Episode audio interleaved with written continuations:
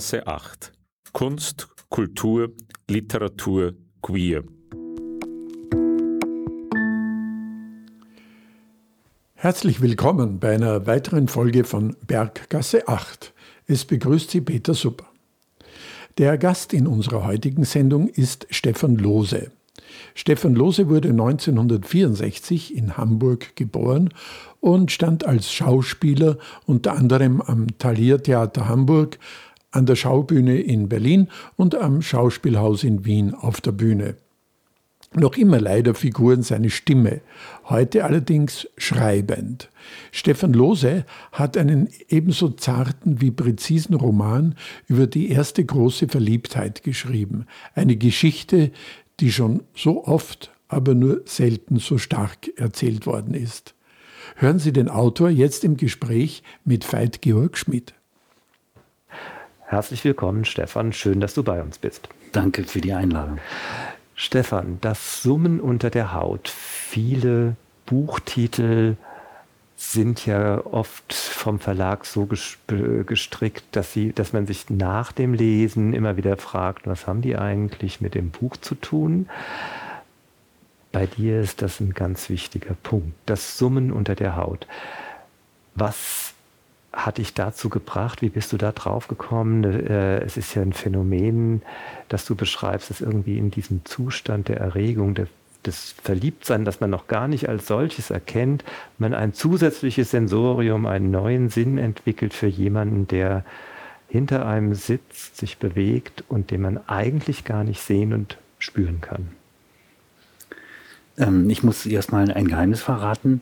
Ähm, ich gebe mir zunächst mal beim Schreiben überhaupt keine Mühe bei Titeln weil ich weiß, dass der Verlag so viel dazu zu sagen hat, mhm. dass ich denke, das ist verschwendete Zeit. Es hieß natürlich während des Schreibens anders. Und tatsächlich hatte es einen Titel, der wirklich nichts mit dem Buch zu tun hatte, weil ich hatte den Film Licorice Pizza gesehen. Ähm, und der hat mir so gut gefallen. Und das ist ja, ähm, also Lakritzpizza. Und in dem Film kommt keine Lakritzpizza vor. Ähm, Eingeweihte wissen, dass das ein Name eines Plattenladens in Los Angeles war. Aber das wissen auch nur Eingeweihte, weil der Plattenladen kommt auch nicht vor. Ähm, und das gefiel mir. Und ich habe das Buch, jetzt überlege ich, ob ich das verraten soll. Nee, vielleicht heißt irgendwann mal ein Buch von mir tatsächlich so, ich verrate den Arbeitstitel nicht. Ähm, und dann war aber klar, äh, wir müssen uns einen Titel einfallen lassen. Und dann ähm, habe ich, glaube ich, 20 Titel aufgeschrieben. Zunächst hatte der Lektor eine eigene Idee, die mir persönlich total gut gefallen hat. Er hat einen sehr langen Satz aus dem Buch genommen und ihn als Titel vorgeschlagen. Es wäre ein ganz toller Titel für einen ambitionierten Lyrikband gewesen. Ähm, aber für das Buch war er zu lang. Und dann war das Summen unter der Haut einer von 20 Vorschlägen.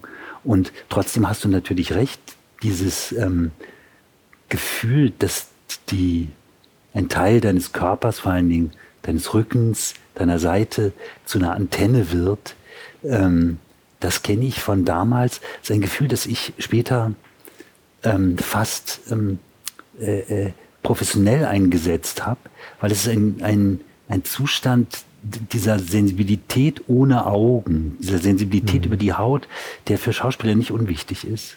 Und ähm, deswegen war mir der Titel sehr nah und dann haben wir uns dafür entschieden. Mhm. Weil es ist ja nicht nur etwas, was auch als quasi Saga innerhalb des Buches immer wieder vorkommt. Es ist ja in gewisser Weise auch das Thema. Du schreibst über eine junge, schwule erste Liebe, könnte man das sagen, aber es ist ja eigentlich gerade nicht eine Jugendromanze, es ist ja vieles, was eigentlich nicht passiert. Und das Summen unter der Haut steht im Grunde für sowas wie, ja, sich überhaupt des ganzen Themas menschlicher Intimität gewahr werden, äh, überhaupt dieses die, zu entdecken, dass man jemandem nah sein kann. Und äh, diese, du hast ja auch ganz gezielt das Thema schwules Coming Out quasi gleich von Anfang an erledigt. Der Julle, die, die Hauptfigur, der dieses Sensorium auch äh, entwickelt, der ist sich von Anfang an darüber im Klaren, also zumindest Coming Out vor sich selber ist kein Thema, vor seiner Schwester ist das irgendwie auch. Von Müttern unterstellt man, dass sie eh immer alles wissen. Aber dass er schwul ist, weiß er, aber er weiß eigentlich noch gar nicht, wie man intim wird. Und das ist eigentlich das, die große Erfahrung. Genau.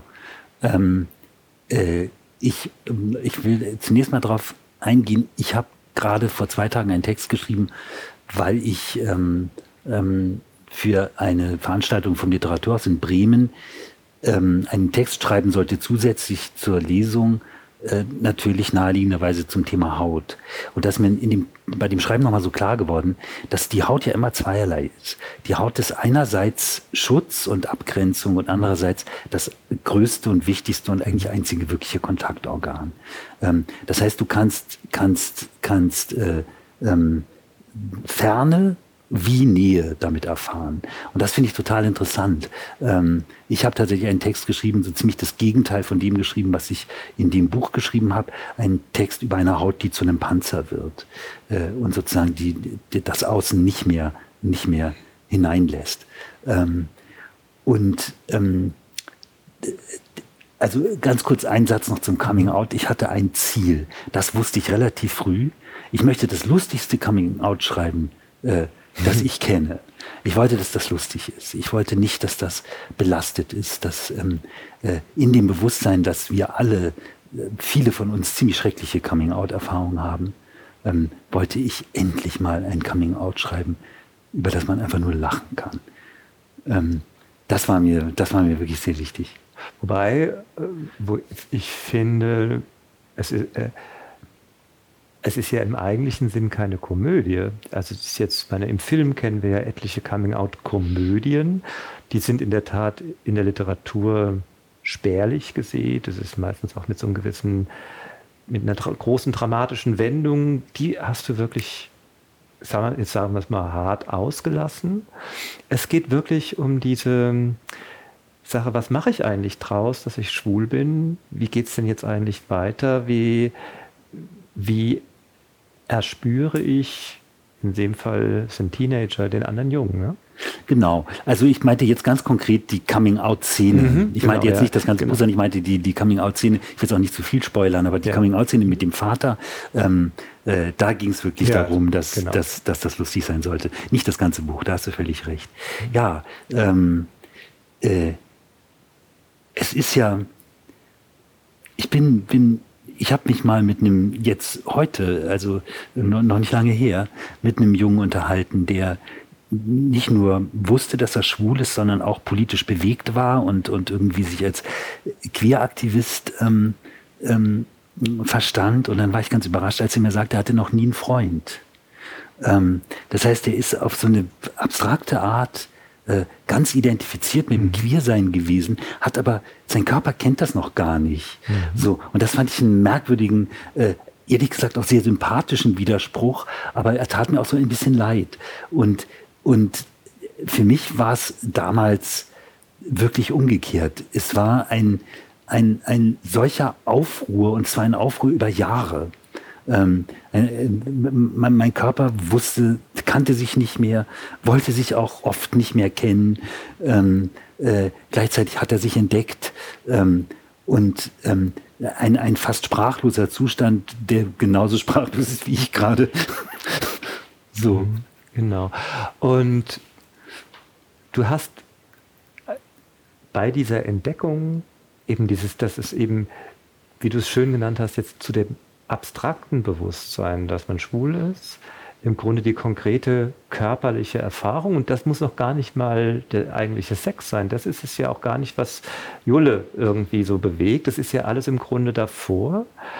Ähm, es entwickelt sich ja zunächst einfach auch mal so eine Art Jungsfreundschaft. Aber was du zunächst einmal rein vom Setting her gemacht hast, du hast ja eine ganz große Verfremdung erstmal gemacht. Also ich hatte das mal versucht so auszudrücken, fast wie in den Wahlverwandtschaften wird es so zu einem zu einer Versuchsanordnung, weil du versetzt ja in, äh, die ganze Geschichte in die 70er Jahre, rufst auch alles auf, was die 70er Jahre an Neuigkeiten und Aktualitäten zu bieten haben, Süßigkeiten, irgendwelche Technik, alles mittlerweile verschwunden.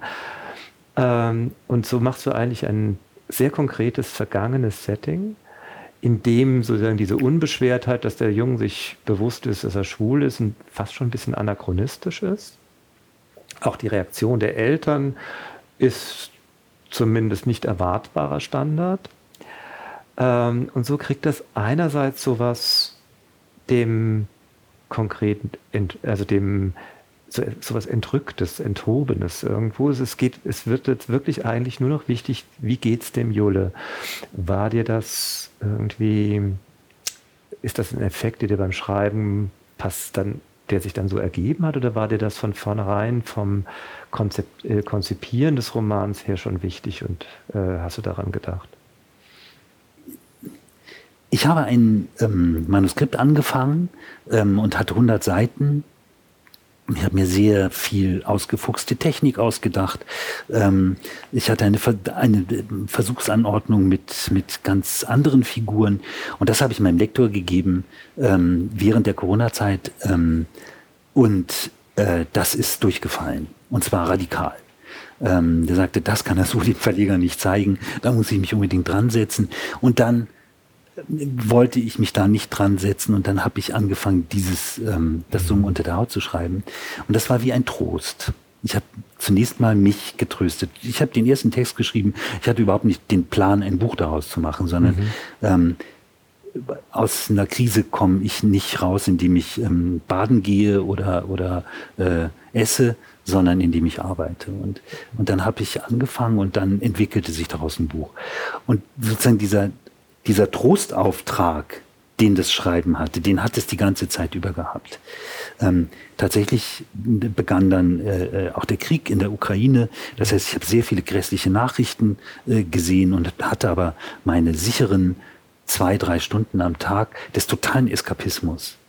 Ähm, und in dieser Welt habe ich es mir schön gemacht. Ich habe ein paar Schrauben gedreht und habe etwas ähm, erfunden, das ich so gut nie hätte beschreiben können. Das hat der Moderator der Buchpremiere so beschrieben, ähm, der tolle Matthias Frings. Der hat gesagt, es ist eigentlich eine nostalgische Utopie. Ähm, mhm. ein, ein merkwürdig, eine merkwürdig widersprüchliche Konstruktion. Und ich glaube, das trifft es ganz gut.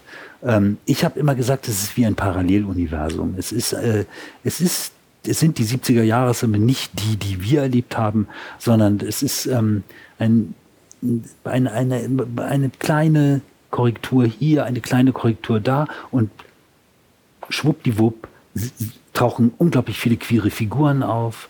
Äh, äh, es gibt eigentlich keine Probleme. Der Einzige, der wirklich ein Problem mit seinem Schwulsein hat, ist Jule selber.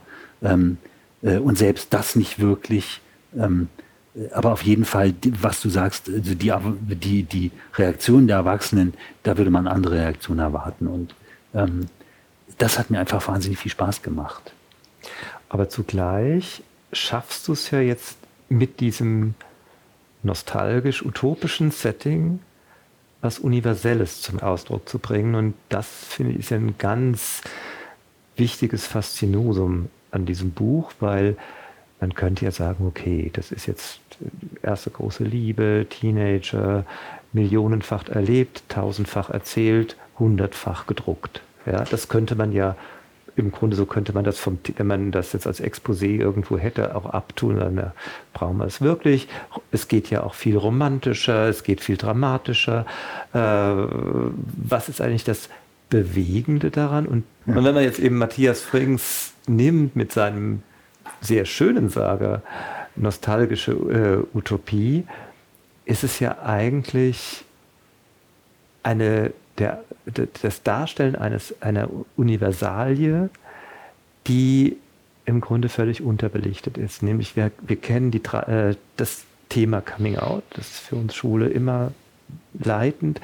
Es gibt die andere Dimension des sich getroffen fühlen. Das führt meistens dann zum Drama, wenn dann irgendwie zum ersten Mal in aller Härte die, äh, die schwule Sau aufgerufen wird aber dass man im Grunde, wie du es vorhin genannt hast, die, äh, die abstrakte äh, Disposition ins eigene Leben übersetzen muss, dass es nichts mit der Zeit zu tun hat, in der es spielt und eigentlich auch nichts mit der Hoffnung, was alles sein könnte, sondern da ist irgendwie eine Universalie am Werk. Ne? Und war dir das von Anfang an so bewusst und wichtig, dass es sich, dass du hier wirklich einer Universalie auf der Spur bist? Nee, äh, überhaupt nicht. Ähm, ich glaube, wenn, wenn, ich, wenn mir das bewusst wäre, ähm, dann wäre ich so gehemmt, dann würde ich mhm. gar nicht schreiben. Ähm, ich, ich habe gar nicht unbedingt wirklich Themen im Kopf, wenn ich schreibe, sondern Figuren. Also das entwickelt sich aus den Figuren. Ähm, was ich wusste, ähm, eigentlich fast alle meine schwulen Freunde haben sich irgendwann in Heteros verknallt. Ich habe das nie gemacht und ich dachte, okay, bin habe ich jetzt großes Glück? Äh, das glaube ich nicht, mhm. sondern ich fürchte, ich habe mir schon von vornherein so auf der Bremse gestanden, dass ich mich nicht getraut habe, dass es dazu kommt, weil ich so Angst davor hatte, unglücklich zu werden. Das ist tatsächlich mir nie passiert. Aber ich kenne natürlich die ganzen Geschichten. Und dann habe ich mir gedacht, wie kann denn eine so eine Verliebtheit anders ausgehen als in einer Tragödie? Und ich erzähle dir eine Anekdote. Ich hatte eine Lesung jetzt neulich und dann kamen ganz am Ende zwei Jungs, die waren vielleicht so 22. Der eine sah irrsinnig gut aus. Ähm, und sie baten mich, äh, eine Widmung reinzuschreiben für Leon von Eli und Aaron. Und dann wollte ich natürlich wissen, was ist das? Und dann haben sie mir erzählt, Leon ist ihr schwuler Freund, sie sind beide Heteros, was ich schade fand, vor allem bei dem einen. Ähm, und äh, äh, das ist ihr schwuler Freund und der hatte ähm, jetzt gerade ein äh, Auslandssemester und hat sich erst nach dem Auslandssemester, also Wochen vorher, geoutet bei seinen Freunden. Und diese beiden Hetero-Jungs zu sehen, die so glücklich waren, dass der so erleichtert ist, die den so, also in ihrer Sprache würden sie sagen, die ihn so feiern dafür, dass er das gemacht hat. Mhm. Ähm, und gleichzeitig äh, äh froh zu sein, dass, weil, weil, weil der Hübsche, ähm, das war Aaron, ähm, nahm an, dass Leon auch in ihn verknallt war und ist jetzt erleichtert, dass das jetzt, der hat jetzt einen Freund, Leon hat sich in Griechenland einen sehr süßen Griechen ähm, ähm, mitgebracht äh, aus Griechenland. Ähm, und äh, da habe ich gesehen, das hat das Buch, äh, diese Begegnung hat das Buch eigentlich nochmal beglaubigt, weil ähm, es gibt jenseits der, der Liebesbeziehung äh, noch so viele andere Formen von Liebe. Mhm. Äh, und ich bin davon überzeugt, dass ich eine Liebesgeschichte geschrieben habe zwischen zwei Menschen und nicht nur eine Verliebtheitsgeschichte von Julle. Ich glaube, dass Axel Julle auch liebt. Halt ja, Axel nimmt, Axel nimmt ja Julle nachgerade an der Hand. Ja. Er bringt ihm, es gibt ja diese sagen, das, was die beiden so richtig zusammenschweißt, in diesen vier Wochen, um die es ja nur geht. Das wird ja auch nochmal so nicht in, ist nicht ein Countdown, aber es wird ja so bis, bis hin runter zu Sekunden erfasst, wie lange oder wie kurz das eigentlich war. Ja.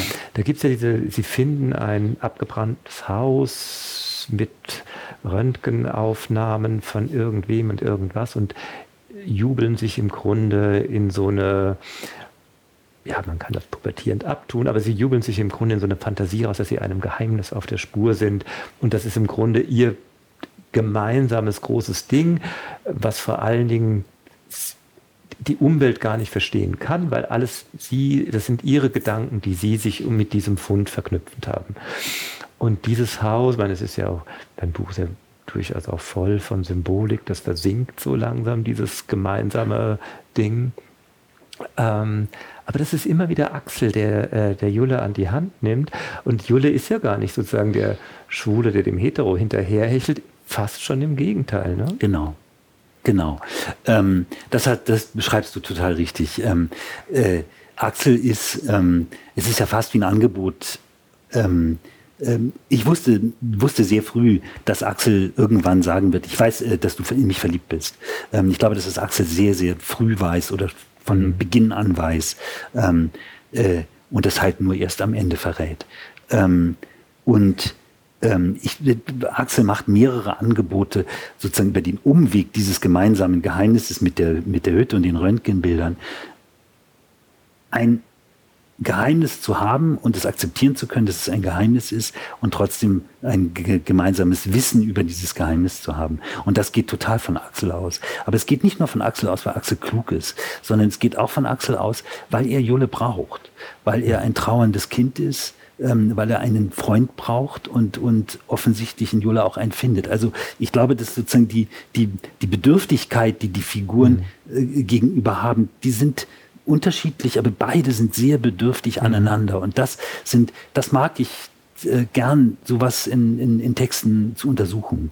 Ähm, ich, das klingt jetzt ein bisschen melodramatisch vielleicht, aber ich interessiere mich nicht für Menschen, die alleine sind vielleicht weil ich selber ziemlich viel alleine bin, äh, finde ich eigentlich immer gute Beziehungen. Wobei er interessanterweise Julle im Buch auch oft alleine ist. Er, also du beschreibst, also er sucht immer wieder die, die, insbesondere die Gegenwart von Axel, findet sie aber oft auch nicht. Ja, und ist eigentlich dann, wenn er alleine ist, versucht er im Grunde das, äh, das fast schon wie das Verlorene irgendwie immer wieder aufzunehmen, äh, bis dann, im, während er dann noch vor Ort ist, in Axel dann noch wieder auftaucht. Ne? Aber Jule ist schon sehr viel alleine. Ne? Ist viel allein, aber er ist eben, also ich musste jetzt heute hier denken, ich habe ähm, äh, in, in, äh, in Penzing äh, draußen gewohnt, ähm, als ich hier studiert habe. Ähm, äh, in, der, in, der, in der Penzinger Straße. Und ähm, mein Freund, den ich dann hatte in der Schauspielschule, äh, der wohnte ein Stückchen weiter oben an einem Breitenfelder Platz, kann das sein? Gibt es einen? Ja, ja. Egal, also der ja, wohnte dann im Platz. Okay. Und ähm, ich war dann auch allein, als ich auf dem Platz stand und hochgeguckt habe. Aber ich habe mich in dem Moment nicht mehr alleine gefühlt. Mhm. Ich habe ähm, eine, eine intensive Verbindung zu ihm gehabt. Er hat es nur nicht gewusst. Ähm, aber ähm, äh, äh, bis hin zum magischen Denken. Wenn ich jetzt, ähm, wenn, wenn er jetzt den, den, den, ähm, den Vorhang bewegt, wenn ich da hochgucke, dann wird es klappen. Äh, oder ähm, wenn ich jetzt äh, äh, äh, mich auf die Bank setze, da war so eine, so eine Parkbank, ähm, äh, dann wird er mich morgen ansprechen. So, also in dem Moment bist du nicht allein, sondern in dem Moment bist du völlig versunken in dem mhm. anderen. Es gibt ein Schlusskapitel in dem Buch, das ein bisschen aus der, äh, aus der Erzählhaltung herausfällt. Es ist nochmal fast wie so eine Art Resümee. Im Grunde, was hat Jule gebracht, könnte man es fast schon überschreiben. Jule ist auf einmal bei sich und Jule hat erkannt, was Verliebtsein ist. Und das ist eigentlich, glaube ich, auch eine wunderbare Umkehrung, die das Buch bringt. Die erste große Liebe wird in aller Regel ja so dargestellt, dass das Herzklopfen, das Flattern im Bauch äh, als solches erkannt, interpretiert wird und dann nimmt die Hysterie und der Wahnsinn seinen Lauf. Hier ist es umgekehrt. Hier ist es im Grunde eine eher ruhige Erfahrung und zum Schluss steht die Konstatierung, dass, oder stehen Konstatierungen, wo, wo diagnostiziert wird, ist verliebt, ist nicht verliebt. Es gibt den Klassenkameraden Rüdiger, der auch schwul ist, von dem Jule feststellt, er ist leider nicht in ihn verliebt, was man doch eigentlich so verstehen kann. Pragmatisch wäre es sehr praktisch, wenn der andere Schwule in der Klasse, wenn man in den verliebt wird, da hätte, hätte man schnell die Kurve gekriegt, ist aber nicht. Das ist eine Sache, das hätte er am Anfang des Romans nicht formulieren können. Ne? Nein. Ähm, man wird ja nicht kontinuierlich erwachsen, sondern in Schüben. Äh, also mir ging es manchmal so, mir ging es in der Zeit so, dass ich manchmal über Nacht erwachsen wurde. Also dann auch immer nur so vielleicht für ein paar Wochen und dann sprang es wieder zurück. Aber ich habe das nie als kontinuierlichen Prozess wahrgenommen, sondern immer als, als, als, als Sprünge. Und ähm, das ist ein, in diese vier Wochen macht er einen Sprung. Mhm. Ähm, und, und, und ich glaube, und er, er, wird das loslassen können, diese Geschichte, aber er wird sie nie vergessen. Mhm. Ähm, und äh, das klingt jetzt sehr theoretisch und sehr, sehr ähm, ähm, aus der Reflexion heraus, aber ich glaube, dass, dass, dass solche Erfahrungen Identität stiften können mhm. und ein ganzes Leben bestimmen können. Und ist es dir dann vielleicht auch sehr wichtig, zum Ausdruck zu bringen, dass es wirklich diese, dass, dass es die Erfahrung ist, die man macht, weil es wird ja gerade auch gegenwärtig sehr, sehr viel mit dem Vorbild oder wie man das moderner Role Model nennt, gearbeitet. Aber Julle kriegt kein Vorbild hier in diesem Ding. Also sagen, er hat kein, der, der, diese ganze Geschichte, der äh, sozusagen ist ohne Leitbild für ihn. Es ist die reine Erfahrung. Ist das vielleicht tatsächlich äh, auch so, so eine Art Zurechtrücken dessen, was wir jetzt im Grunde diese Vorbildcharakter ist ja, führt ja im Grunde, kann ja auch nur immer wieder zum Nachahmen führen. Aber hier geht es ja gerade nicht um Nachahmen, sondern um ureigenstes Erfahren und Entwickeln. Ne? Absolut. Also ich glaube, dass ähm, mir fallen zwei Sachen ein. Also es, ich glaube, dass man für, für solche Erfahrungen Hilfe braucht, kein Role Model, mhm. aber Hilfe. Und ähm, die, äh, tatsächlich hat Jule ja Glück. Er ist umstellt von Figuren, die ihm helfen, bis hin zu seinem Vater ja. letztlich, ne? Und, ja. und Frau Walter, die alte Frau und so. Er hat, er hat ganz viel Beistand, aber die Erfahrung muss er selber machen. Und ich finde eben auch das, und das fällt mir jetzt ein, wenn du das sagst, ich finde fast wichtiger, die Erfahrung zu machen. Und ich finde es nicht so wichtig, ähm, wie sie ausgeht, mhm. ähm, sondern ähm, die, die die, ob das gut oder schlecht, ob, ob er jetzt glücklich wird oder nicht, also ich, unterm Strich wird er wahrscheinlich irgendwann ein ziemlich glücklicher Mensch, glaube ich, hoffe ich. Aber ähm, diese Erfahrung gemacht zu haben und diese Intensität, äh, das ist das Entscheidende. Und es ist eigentlich völlig egal, ob das klappt, ob diese, ob da eine Liebesgeschichte klappt oder nicht, sondern es ist ein, es sind vier Wochen ganz großer Intensität. Und ähm, das reicht, um, um weiterzukommen. Ja, und dann freuen wir uns jetzt auf die Textstellen, die du uns vortragen wirst. Veit Schmidt hat mit dem heutigen Gast in unserer Sendung, Stefan Lose, über dessen neuen Roman Das Summen unter der Haut gesprochen. Wie eben schon angekündigt, hören wir jetzt Textstellen aus dem Roman Das Summen unter der Haut, vorgetragen vom Autor Stefan Lose.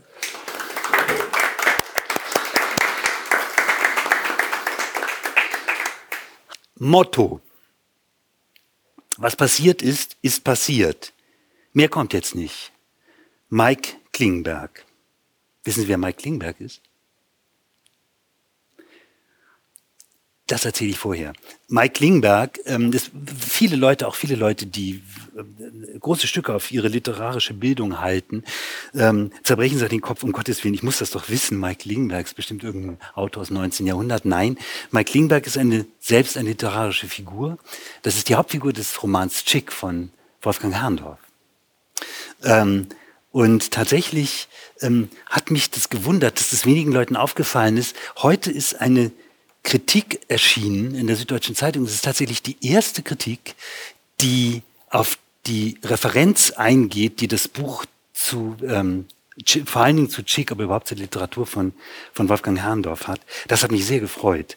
Ähm, so viel zum theoretischen Teil. Jetzt fange ich aber wirklich an. Was passiert ist, ist passiert. Mehr kommt jetzt nicht. Mike Klingenberg. Eins. Vielleicht liegt es an seinen Brustwarzen. Sie haben ihn in die Mitte genommen, er liegt auf den Kanten ihrer Handtücher. Ihre Füße wippen, ihre Ellenbogen bohren sich ins Gras, ihre Schultern berühren sich. Sie lachen über etwas, was er gesagt hat. Ich habe es nicht verstanden, ich lache aber auch. Mein Handtuch ist mir peinlich. Ein Badezimmerhandtuch, zu schmal fürs Freibad und zu weiß, die farbigen Streifen sind verblasst, es ist hart vom häufigen Waschen. Meine Mutter hat es eingepackt. Zum Glück ist meine Badehose in Ordnung. In einer kleinen Tasche mit Reißverschluss kann man den Schlüssel für den Schrank verstauen. Ich versuche mit meinem Körper mein Handtuch zu verdecken. In der Kuhle auf meinem Rücken juckt der Schweiß. Ich liege abseits, auch wegen Claudia. Niemand will direkt neben ihr liegen, keiner weiß so richtig warum. Vielleicht liegt es an seinen Brustwarzen. Sie sind winzig. Kleiner als Rüdigers, kleiner als Guidos, kleiner als meine. Und viel kleiner als die von Matthias aus der Parallelklasse. Die sehen wie Untersätze aus, wie rosa Gummideckchen in der Mitte gewölbt. Matthias ist dick, aber keiner sagt was, weil er Diabetes hat und Punkte auf dem Bauch von den Spritzen. Vielleicht liegt es an seinen Haaren.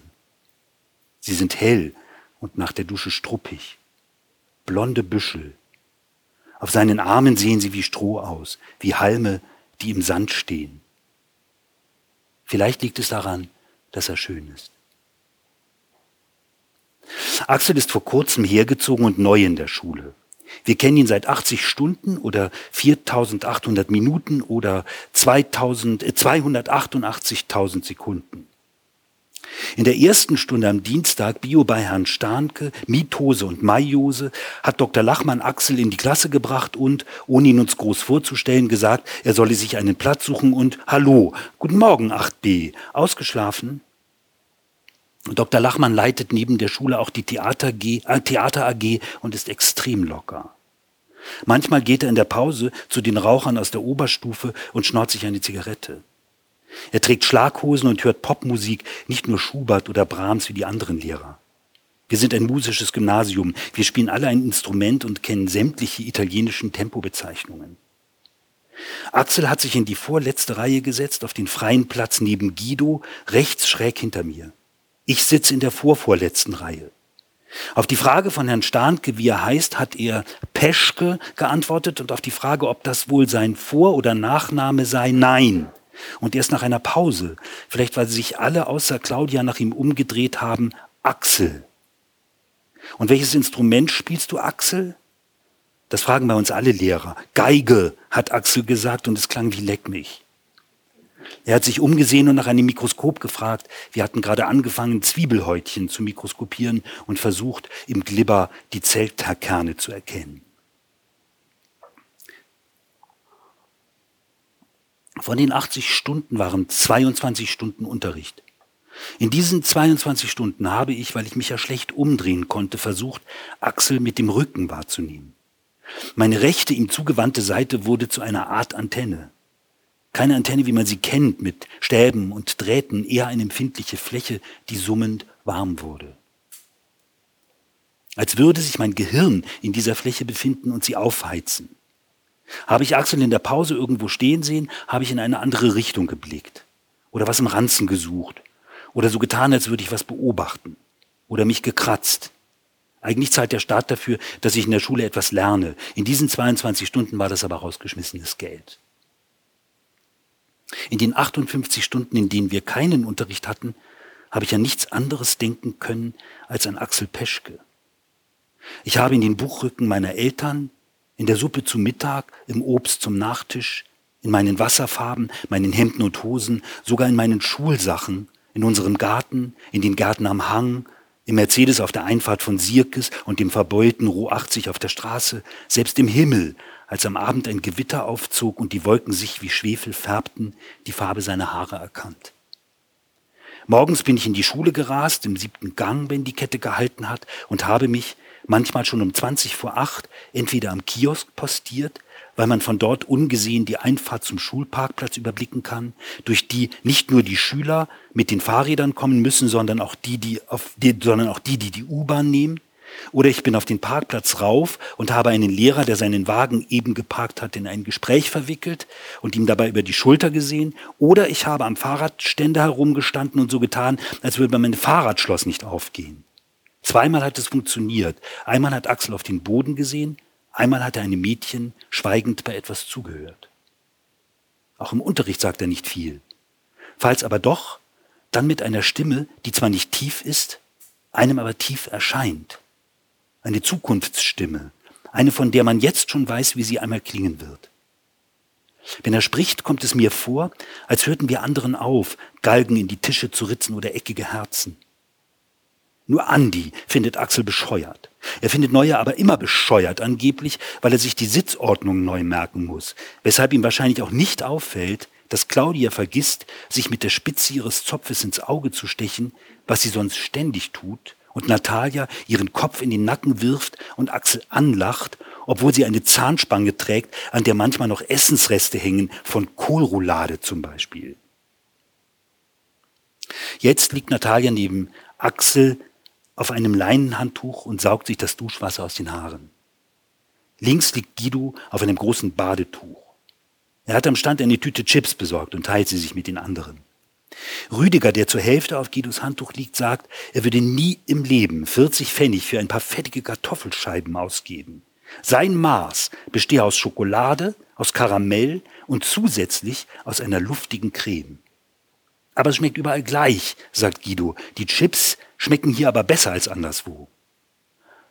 Und warum? fragt Natalia und schafft es selbst bei einer so langweiligen Frage, Axel anzulachen. Wahrscheinlich wegen dem Chlor, sagt Guido. Danach schmeckt alles wie neu. Und warum mein dann nicht? Weil es zu süß ist, sagt Guido. Er rollt die Chipstüte ein und schiebt sie unter sein Badetuch. Oder weil es zu heiß ist, sagt Natalia, räkelt sich und seufzt. Claudia sagt, und ich glaube, sie meint mich, Zumindest sieht sie meine Richtung, wenn auch irgendwie über mich hinweg. Sie könne sich vorstellen, dass in ihrem Eis Holzstückchen seien. Für krokant seien die Krümel in der Masse zu hart. Ich tue so, als würde ich sie wegen des Abstands zwischen uns nicht hören. Es wird still.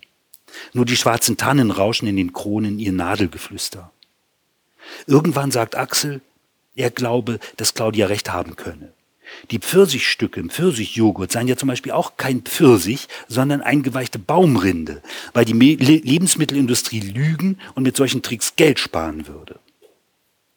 Während ich darüber nachdenke, warum es billiger sein sollte, Bäume zu entrinden, die Würfel, die Rinde in Würfel zu zersägen, die klein wie Pfirsichstücke sind, sie in Zuckerwasser einzuweichen, mit Joghurt zu verrühren und in Becher abzufüllen, springen die anderen von ihren Handtüchern auf und rennen wie auf einen geheimen Befehl über die ausgetrocknete Wiese, starksen wie Störche durchs eiskalte Duschbecken und spritzen sich gegenseitig nass. Axels Zukunftsstimme überschlägt sich. Sie rempeln sich an, springen vom Beckenrand, klatschen ins Wasser und Matthias, der für den Weg länger gebraucht hat, macht eine Arschbombe. Sie bekommen extrem viel Ärger mit dem Bademeister. Ich will ihnen nach, doch ein weiterer Befehl hält mich zurück. Er kommt aus den schwarzen Tannen. Das Rauschen will, dass ich sie lasse. Sie haben schon Spaß. Ich suche mir einen Weg zwischen den Handtüchern und verschwinde im Gebüsch. Es gibt einen Trampelpfad, den man nehmen kann, wenn man nicht durchs kalte Duschbecken möchte. Auf der anderen Seite tänzle ich auf Zehenspitzen über die heißen Platten. Am Einstieg im Nichtschwimmerbereich sind sie nass und riechen stumpf nach Stein. Ich steige Stufe für Stufe die Leiter ins Schwimmerbecken hinab, dann tauche ich unter. Auf den Kacheln am Grund liegt ein Schrankschlüssel, zum Glück ist es nicht meiner. Ich lasse mich an die Oberfläche treiben und schwimme einige Bahnen Brust mit Ausatmen unter Wasser. Ich muss Badekappen ausweichen, die mit Gummiblumen geschmückt sind oder gerüschtem Tüll. Ein Junge trägt eine Kappe mit Rallye-Streifen. Ich kann gut schwimmen und bin fürs volle Freibad eigentlich zu schnell. Als ich vom Ausweichen genug habe und aus dem Becken will, steht Axel neben der Leiter. Sein Körper hat im Gegenlicht einen flimmernden Rand. Er reicht mir seine Hand und zieht mich nach oben. Du hast einen blauen Fleck auf der Schulter. Ich weiß, sage ich mit Piepsstimme. Das war Pech. Da hat mir mein Cousin Kickboxen gezeigt. In Wahrheit habe ich vor ein paar Tagen bei uns im Flur aus irgendeinem Grund das Gleichgewicht verloren und bin gegen die Garderobe gefallen. Meine Schwester ist an mir vorbeigegangen und hat mit den Schultern gezuckt. Der ist ja voll mit dem Fuß drauf, sage ich. Ich habe gar keinen Cousin. Nur einen sehr jungen Onkel. Er war dreieinhalb Jahre älter als ich und schon mal auf Bali. Er macht kein Kickboxen. Er spielt Poolbillard. Ich sehe Axel an und es geschieht nichts in meinem Gesicht. Es fällt mir leicht zu lügen. Das war schon immer so. Abgefahren, sagt Axel, und während die Sonne auf seiner Haut flimmert, Julle. Das Freibad wird unscharf. Die Kinder werden unscharf. Der Bademeister, die ausgetrocknete Wiese, der Stand, an dem man Chips und Süßigkeiten bekommt, alles wird unscharf. Auch Axel Peschke und seine winzigen Brustwarzen werden unscharf. Denn eigentlich nennen mich nur meine Freunde Julle.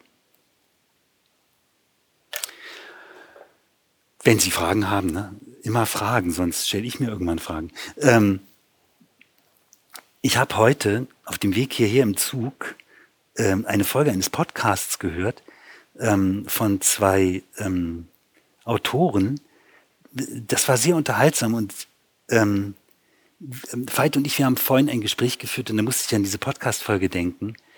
Ähm, weil die beiden beschrieben in dem Podcast, wenn man dann bei einer Lesung den eigenen Text liest, dann kommt das relativ häufig vor, dass man sich denkt, was soll denn das?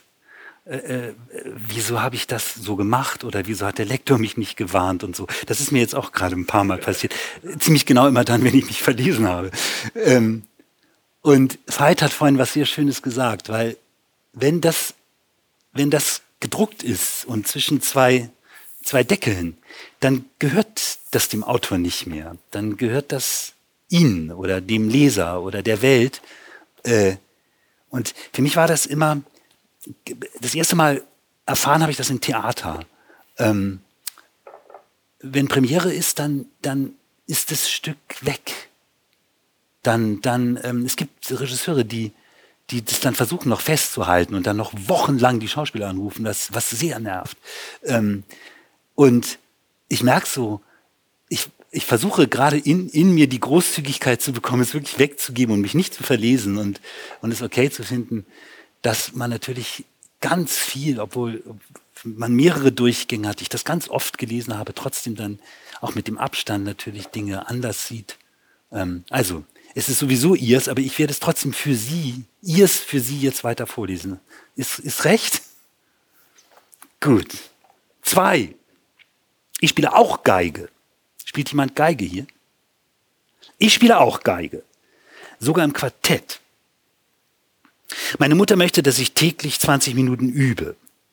Nachdem ich eine Zeit lang leere Seiten gespielt habe, weil das nach Musik klingt, ohne sich viel Mühe zu geben, bohre ich den ersten Finger ins Griffbrett und schüttle mein Handgelenk. Der zweite Finger hat einigen Abstand zum ersten. Diese Position ist schwer zu treffen. Der dritte ist mein Lieblingsfinger.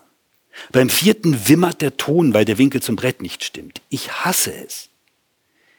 Meine Mutter meint, ich sollte auf Bratsche umsteigen, da sei die Konkurrenz nicht so groß.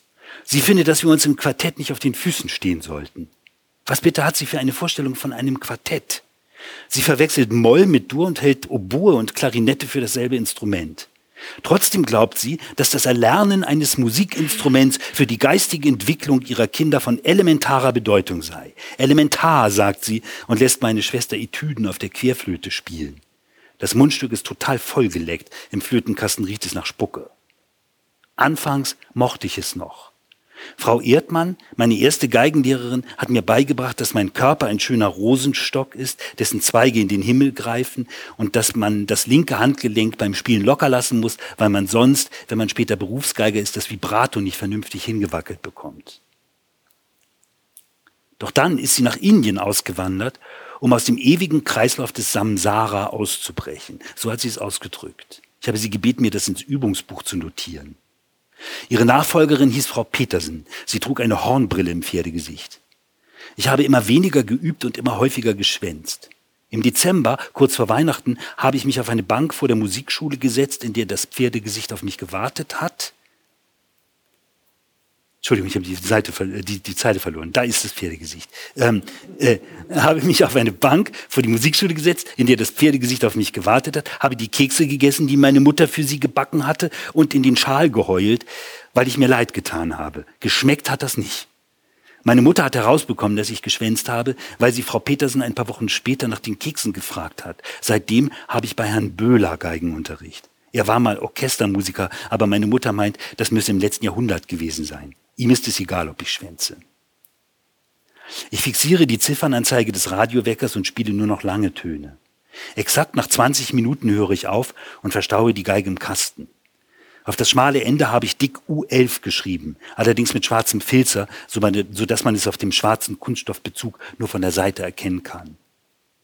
Das U11 ist ein U-Boot der Bundesmarine. U-Boot Klasse 205. 16 Torpedos in acht Torpedorohren. Ich bin ein U-Boot-Freund. Deshalb habe ich mir als Wandfarbe auch ein dunkles Blau mit Wellenmuster gewünscht. Mein Vater hat ausnahmsweise zugestimmt. Er wäre gerne Mitglied in einem Segelclub. Das können wir uns aber nicht leisten. Also ist er Mitglied in einem Hockeyclub. Ich bin mir nicht sicher, ob sie da wirklich Hockey spielen. Sie treffen sich Samstag, so wie heute, trinken Aquavit und unterhalten sich wahrscheinlich über ihre Berufe, ihre Hobbys und ihre Frauen. Mein Vater hält mich für dumm wie eine Pfandflasche weil ich mir nicht merken kann, was er als Beruf macht. Irgendwas mit Listen und Verkauf, mit Rückstellungen. Wenn er von Rückstellungen spricht, klingt er wie jemand aus der Tagesschau. Guidos Vater ist Physiotherapeut. Das würde ich mir leichter merken können. Ich gebe dem Geigenkasten den Befehl zum Abschuss der Torpedos. Das Sonar rechnet mit 23 Sekunden bis zum Einschlag. Ich zähle mit. Bei sieben zieht mich Axel aus dem Wasser. Bei neun sieht er meinen blauen Fleck. Bei zwölf habe ich ihn das erste Mal belogen. Bei 15 das zweite Mal.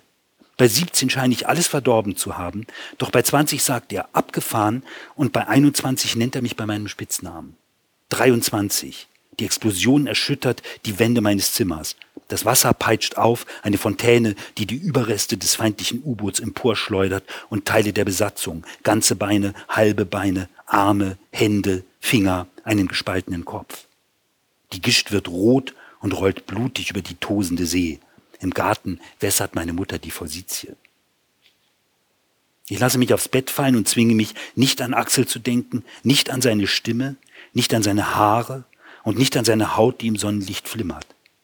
Ich denke an meine Fischertechnik, mit der ich mir ein Periskop bauen könnte, an die Nickelvorkommen in Tansania, die wir in eine leere Afrikakarte einzeichnen müssen, die uns Herr Becher ins Heft gestempelt hat, daran, dass ich, während ich Geige übe, oft am Koliphonium rieche, dass ich seit dem Freibad weiß, dass Axel ihn in der Badehose rechts trägt, obwohl ich das sonst von keinem in meiner Klasse weiß, und dann schnell daran, dass ich gerne ein Haustier hätte, mich aber nicht entscheiden kann, welches, vielleicht einen Hund, vielleicht eine Schildkröte, vielleicht einen Wellensittich, bestimmt keinen Goldhamster, aber vielleicht ein Frettchen. Meine Schwester hätte gern ein Pony, aber nur um meine Eltern zu provozieren. Sie hat kein einziges Pferdeposter in ihrem Zimmer. Mein Vater ist aus dem Hockeyclub zurück und findet, dass sich meine Mutter mal wieder wichtig macht. Sie hat uns zum Essen gerufen. Danach hat sie geseufzt und wenn sie seufzt, erwartet sie von uns, dass wir das Essen loben. Also sagen wir, hm, und lecker. Und mein Vater, warum nicht gleich Ute? Er ist ohne Hockeyschläger nach Hause gekommen. Seine Augen sind glasig, seine Lippen sind schwer. Es gibt Brathähnchen aus dem Römertopf und ich versuche an nichts anderes zu denken als an Brathähnchen aus dem Römertopf. Der Vogel liegt in seinem Saft wie angeschwemmt. Im Bauch steckt eine Zitrone, ein gelbes Riesenei. Wir sind noch nicht fertig mit dem Essen, da geht es schon los. Die Palmal von meinem Vater sind leer, er muss die Eve von meiner Mutter rauchen. Den Lady-Scheiß lehne er ab, da könne er sich ja gleich einen Wattebausch anstecken. Wieso zahle er für sowas überhaupt Tabaksteuer? Auf jeden Scheiß müsse er Steuern zahlen. Was bitte gehe es das Finanzamt an, was für einen Wagen er fahre oder wie viele Zimmer sein Haus habe. Ob er im Club ein kleines Geschäft klar mache, unter Freunden, unter Sportsfreunden.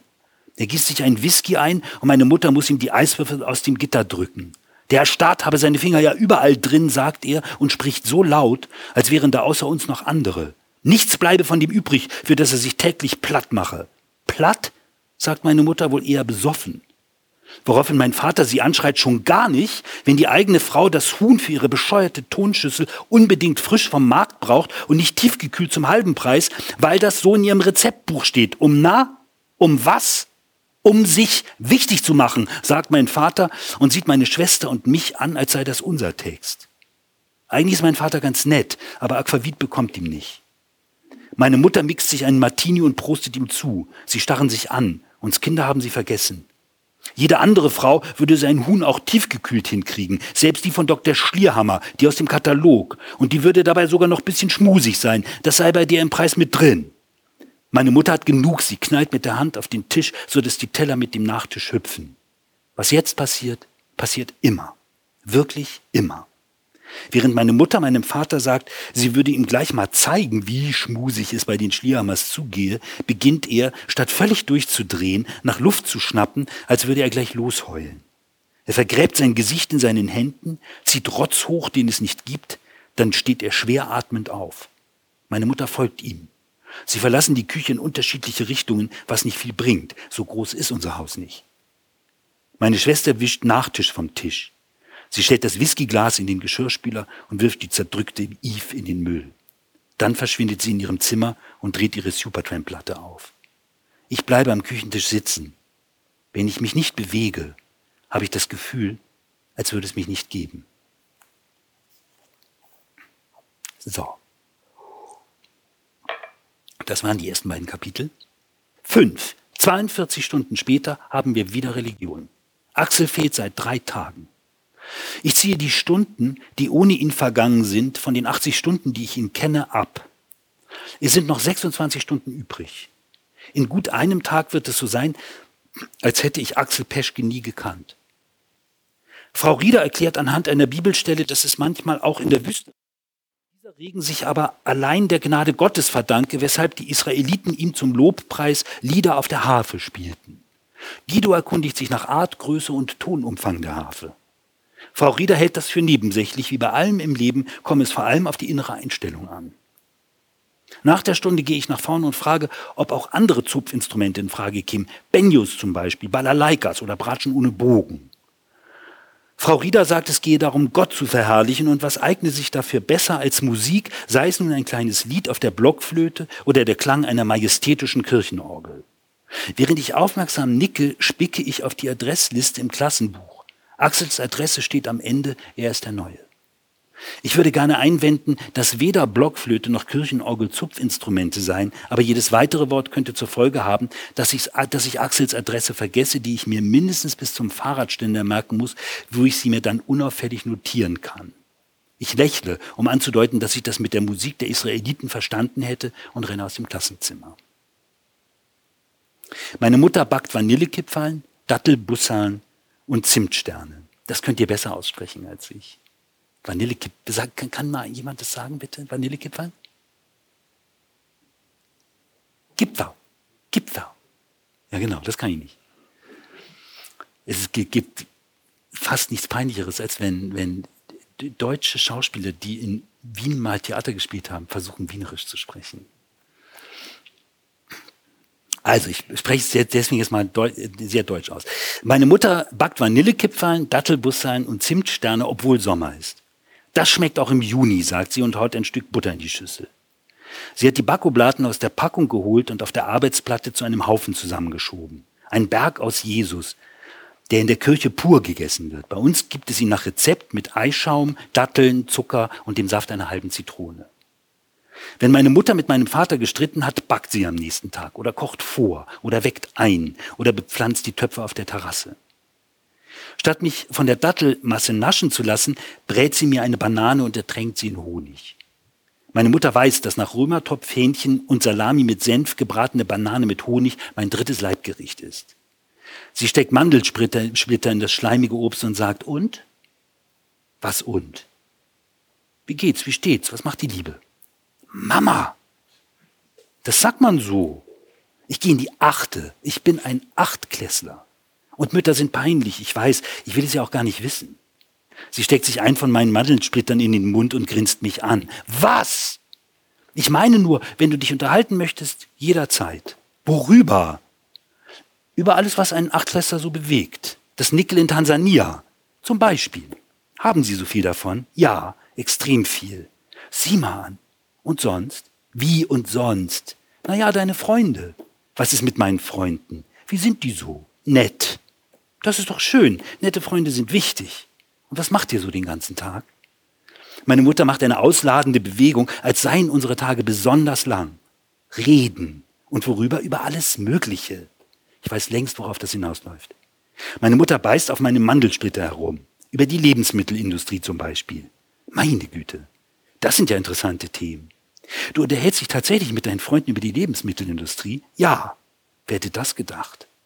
Und da sind auch Mädchen dabei. Ja, natürlich, die essen ja auch Joghurt. Meine Mutter braucht ein bisschen, bis ihr die nächste Frage einfällt. Und die Jungs? Mit denen verstehst du dich auch gut? Nicht mit allen. Mit wem denn zum Beispiel nicht? Mit Sven zum Beispiel. Dem Sohn von Dr. Picker? Ja, mit dem würde ich mich auch nicht verstehen. Nicht bei dem Vater. Meine Mutter zieht einen zweiten Mandelsplitter aus meiner Banane. Und mit wem verstehst du dich besonders gut? Mit Rüdiger Siebenpfennig, sage ich, weil es stimmt und weil man seinen Nachnamen nicht oft genug sagen kann. Rüdiger, der spielt doch auch Bratsche. Das ist ein sehr hübscher Junge, sagt meine Mutter, und es klingt, als mache sie mir ein Kompliment. Ich drücke die übrig gebliebenen Mandelsplitter in den Schleim und esse den Rest der Banane in einem Stück. Ich spiele aber keine Bratsche. Nein, obwohl du solltest, sagt meine Mutter. Schließlich erkundigt sie sich noch, ob Tansania im Osten des afrikanischen Kontinents liege. Ja, sage ich und öffne meinen Mund extra weit. Ich nehme an, dass der Rest der Banane nun Fäden zieht. Es wirkt. Meine Mutter streicht mir über die Haare. Dann steht sie auf und holt den Mürbteich aus dem Kühlschrank. Die Vanillekipferl müssen sorgfältig geformt werden. Schwierige Halbmonde, die beim kleinsten Fehler auseinanderfallen. Der Name von Axels Straße endet auf Ring, obwohl die Straße auf dem Stadtplan, der bei uns unterm Telefon im Flur liegt, eher quadratisch aussieht.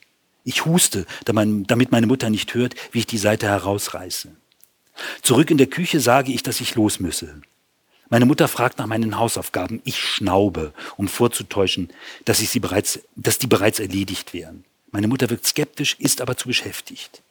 Während sie die Dattelmasse, die Zunge zwischen den Zähnen, aus der Spritztüte auf die Oblaten quetscht, erzähle ich ihr, dass in Reli sowieso nur noch die Wüste dran wäre. In den Oasen würde man als Israelit unter den Palmen zwar ziemlich bequem auf seiner Harfe herumzupfen können, aber draußen auf dem endlosen Wüstensand habe Jesus den Teufel vielleicht nur deshalb ertragen, weil er, statt ehrlich zu fasten, zwischendurch von einem Dattelbussal abgebissen habe. Meine Mutter lacht. Ich überlege, ob ich noch sagen soll, dass heiße Länder überhaupt einiges zu bieten hätten, lass es dann aber. Riecht lecker, Mama.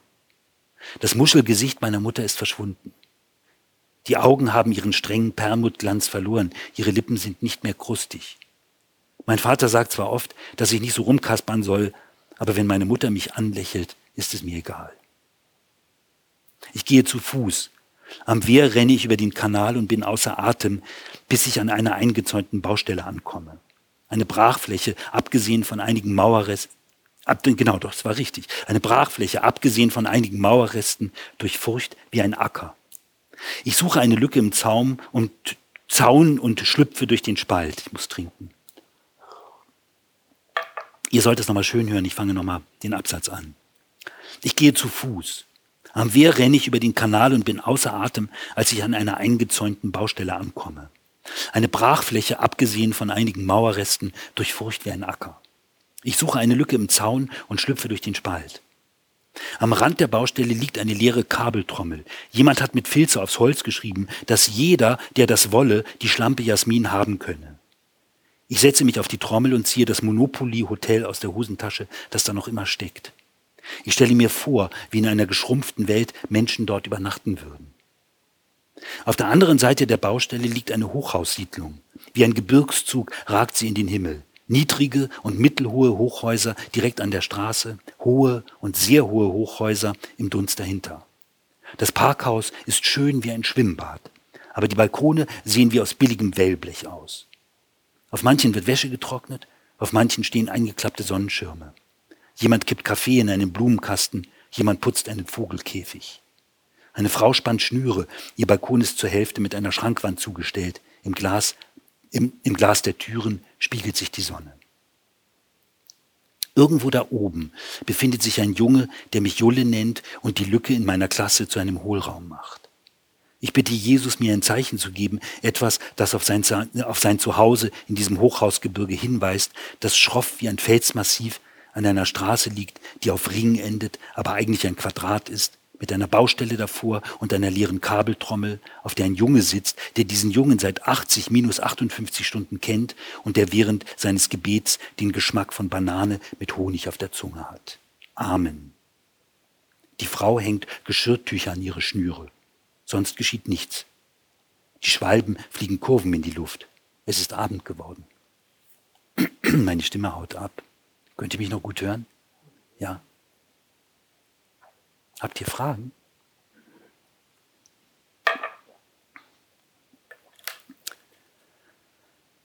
Soll ich mir mal eine Frage für euch ausdenken? ähm, dann lese ich weiter. Also, ich, ähm, es ist ja ein dünnes Buch und es ist jetzt kein sehr spannendes Buch, aber trotzdem möchte man natürlich nicht zu viel verraten. Und deswegen ist die Auswahl gar nicht so einfach, ähm, äh, weil, weil sich natürlich sowieso, je weiter man nach, zum Ende hinkommt, natürlich immer mehr Dinge aufeinander beziehen, die ihr dann nicht verstehen würdet, aber vor allem, weil man zu viel verrät. Und deswegen habe ich mir Texte ausgesucht, die nicht so ganz, tatsächlich nicht so ganz zentral für das Buch sind, aber sich am besten vorlesen lassen. Und das ist jetzt jener. Ich lese vielleicht noch einen, der ist ganz kurz nur. den kann ich doch auch lesen. Ich lese noch, ich, ich lese einen kurzen erstmal. Neun. Heute muss ich nur zehn Minuten üben. Meine Mutter findet die Musikstücke ziemlich eintönig, die mir Herr Böhler in letzter Zeit aufgegeben hat. Als ich gestern mit Axel unterwegs war, ist Rüdiger vorbeigekommen und musste sich wahrscheinlich mit ihr über seine Bratsche unterhalten. Heute ist Sonntag und ich fahre ihn besuchen. Wir lassen unsere Fallerbahnkatapulte gegeneinander antreten. Kennt ihr das? Ich bin halt alt. Äh, eine Fallerbahn, das war, ähm, das sind Plastikschienen gewesen, die man mit, mit, einem, mit einem Zwischenstück ineinander stecken konnte und zu einer langen Bahn machen konnte. Und es war, hatte so ein Profil. Ähm, hatte also Ränder, eine Art Leitplanke. Und dann gab es ähm, Katapulte und da hat man ein Matchbox-Auto oder so ein kleines Auto. Es musste gut rollen können, eben eingespannt und dann das Katapult starten lassen und dann, wenn es gut lief, konnte es Loopings fahren, es konnte in irgendwelche komischen Abzweigungen fahren, wurde dann, dann nochmal weiter geschossen. So. Das war ein ziemlicher Spaß. Das hieß Fallerbahn. Später gab es das natürlich auch elektrisch. Ähm, heute ist Sonntag und ich fahre ihn besuchen. Wir lassen unsere Fallerbahn-Katapulte gegeneinander antreten. Er hat sein Katapult erst seit vier Wochen. Seine Wagen gewinnen, fliegen aber auch leichter aus der Kurve. Wir unterhalten uns über Guido, der bei sich zu Hause einen Kurzschluss plus Kabelbrand verursacht hat, nachdem er einen Staubsauger, ein Bügeleisen und eine 500 Watt Fotolampe gleichzeitig an einen Dreiverstecker gehängt hat. Rüdiger fragt, ob Axel Peschke neuerdings mein Freund ist. Ich weiß ungefähr, wo Axel wohnt. Ich habe vor seinem Haus gesessen. Er war bei mir zu Hause. Ich habe mit ihm über einen Tankwart gelacht. Wir haben uns ein Natz geteilt. Wir haben den gleichen Eisgeschmack, wir mögen Nogger. Wir ekeln uns vor gammeligem Wasser. Wir haben ein Geheimnis und darüber einen Vertrag per Handschlag. Und wir bewundern Sänger, die hoch singen können. Kann sein, sage ich und traue mich nicht, Rüdiger anzusehen. Mein nächster Wagen fliegt auch aus der Kurve, er landet auf dem Dach und schlittert über den Boden. Zehn. Nach der Schule holen wir uns am Kiosk Rollos, Salinos, Nappos, Bonitos oder Schaummäuse. Guido kauft sich ein trockenes Brötchen. Er findet, er hat mehr davon als von den ganzen Süßigkeiten. Matthias aus der Parallelklasse kauft sich nichts. Matthias aus der Parallelklasse hat Diabetes. Wir reden über Mädchen, konkret über Bettina. In Reli hat Frau Rieder von ihr verlangt, den Knoten in ihrer Bluse zu lösen und die Bluse in ihren Jeansrock zu stecken. Um nackte Haut zu zeigen, sei der Religionsunterricht denkbar ungeeignet. Bettina hat ihr Reli-Buch aufgeklappt, auf ein Bild von Jesus am Kreuz gezeigt und Frau Rieder gefragt, was denn dann bitte das sei. Das sei der leidende Jesus, hat Frau Rieder gesagt und dass sie Bettina enttäuschen müsse. Ihre Unverschämtheit verfehle angesichts der erschütternden Passion Christi ihre Wirkung für Blödeleien, sei der Heiland nicht zu haben. Aus irgendeinem Grund hat sie dabei in ihre Handtasche geblickt. Dann ist sie aufgestanden und hat den Grundriss des Tempels von Jerusalem an die Tafel gezeichnet. Währenddessen haben sich viele von uns den Jesus im Redibuch angesehen. Er ist dürr, aber nicht so dürr wie der Bademeister von neulich und hat schöne Füße. Von den Händen erkennt man nicht viel, sie sind von Nägeln durchbohrt. Die Wunde, die ihm der römische Soldat zugefügt hat, klafft auseinander, seine Augen sind geschlossen, wahrscheinlich damit ihm kein Blut von der Dornenkrone hineinläuft. Seine Brustwarzen sind für einen Heiland extrem klein.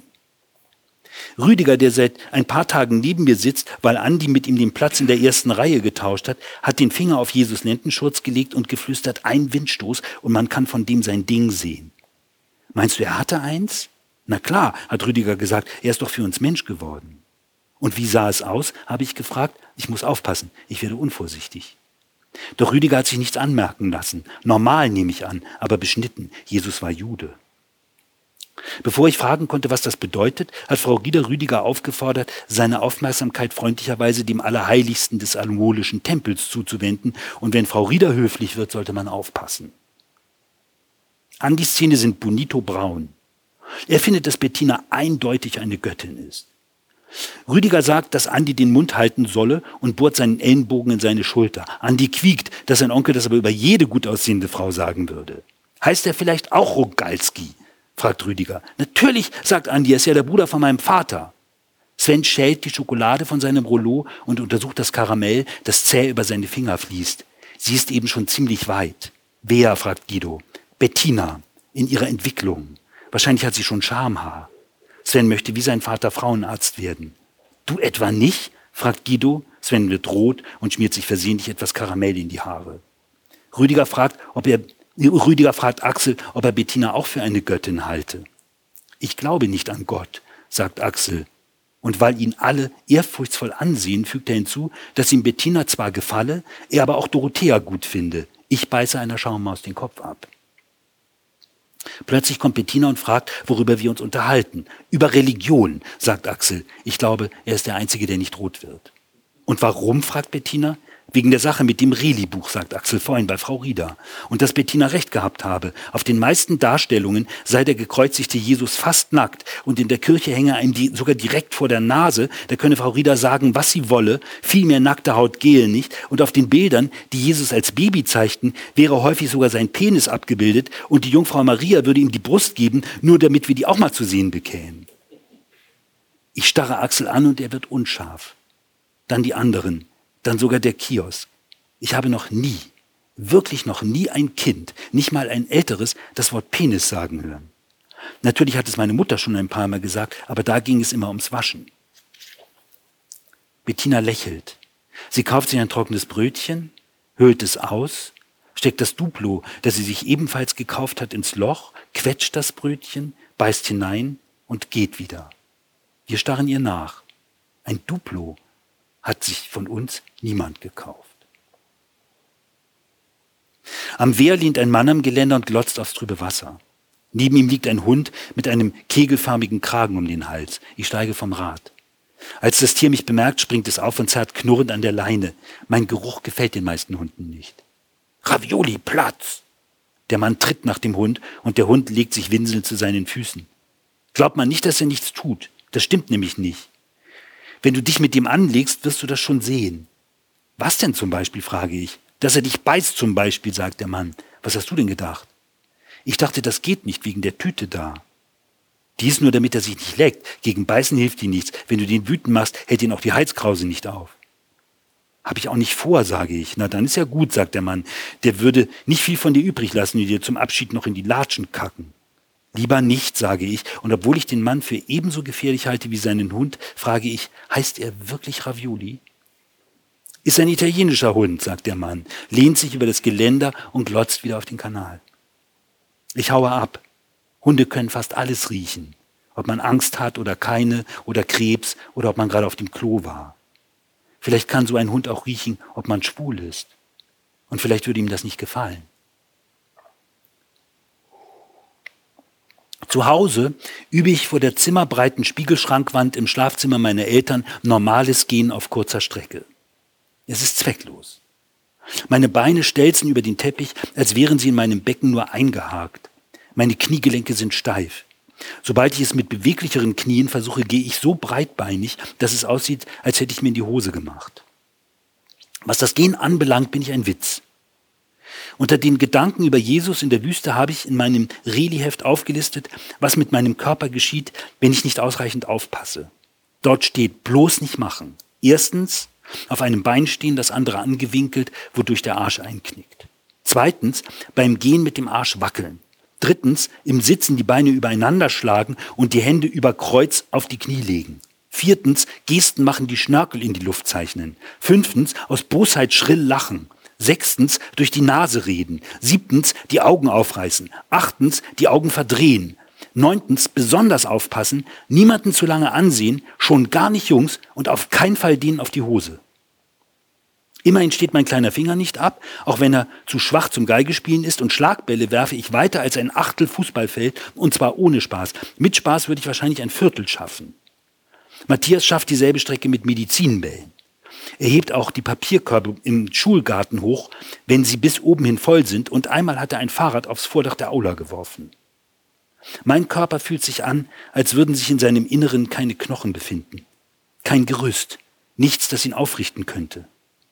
Ich fixiere eine der oberen Kanten der Türen in der zimmerbreiten Spiegelschrankwand und strecke mich in ihre Richtung. Jetzt stehe ich gerade.